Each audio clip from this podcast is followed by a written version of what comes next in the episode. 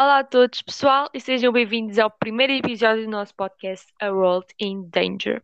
Eu sou a Inês Oliveira e estou com a Sara Henriques e a Ana Leite. Este podcast é direcionado a temas envolventes da globalização para a informação chegar a mais gente e podermos mudar hábitos que prejudicam o nosso planeta e não só. E hoje vamos começar com um tema mais habitual e que de certeza todos vocês já ouviram falar: padrões de consumo e problemas ambientais. Daí o nome do nosso episódio, Não há Planeta B. Para começar, a modificação dos padrões de consumo com vistas à preservação do meio ambiente é tema que ganha importância nos últimos anos nos vários círculos de discussão e decisão, seja em nível internacional, regional ou nacional. Exato, Ana. A relação entre consumismo e degradação ambiental, embora pareça naturalmente independente, carece de identificação e explicação mais acentuada dos seus elementos de causa e efeito. Vocês estão a esquecer-se do facto de que o consumo e produção são economicamente indissociáveis e normalmente vêm ligados à idade de desenvolvimento, crescimento e progresso. Já é lá, Sara. Diz Ana clássica, embora hoje se demonstre ingênua e inapropriada aos padrões de sociedade pós-industrial, busca estabelecer que o consumo e a demanda estimulam a produção, sendo função desta a satisfação daquela. E assim o consumo estimularia o desenvolvimento, o progresso da ciência e, em consequência, o bem-estar e qualidade de vida dos cidadãos.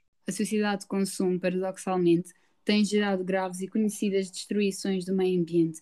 A qualidade de vida reconhece cientificamente tende-se a agravar no que toca à utilização pelos seres humanos. Sim, exato, Sara.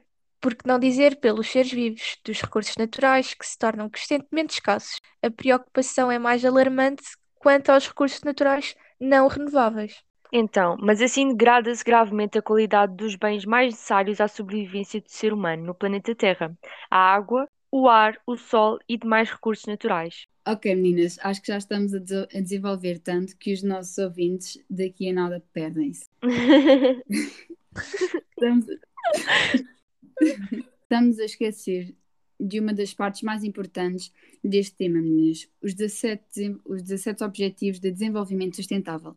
Ah, pois é, a Agenda 2030 é uma agenda alargada e ambiciosa que aborda várias dimensões do desenvolvimento sustentável e que promove a paz, a justiça e instituições eficazes. Os Objetivos de Desenvolvimento Sustentável têm como base os progressos e lições aprendidas como os, os oito Objetivos de Desenvolvimento do Milénio, estabelecidos entre 2000 e 2015, e são fruto do trabalho conjunto de governos e cidadãos de todo o mundo.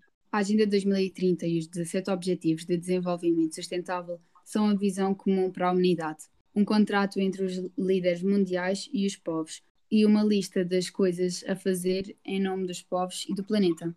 Vamos começar por dizer quais são estes objetivos. Temos em primeiro erradicar a pobreza, depois erradicar a fome, saúde de qualidade, educação de qualidade, a igualdade de género, água potável e saneamento. Inês, continua. Uh, sim, uh, em sétimo, as energias renováveis e acessíveis, que é o trabalho digno e crescimento económico, a indústria, inovação e infraestruturas, reduzir desigualdades, cidades e comunidades sustentáveis, produção e consumo sustentáveis. Inês, para por aí, chegaste ao objetivo 12, que é importante falar neste, nesta temática.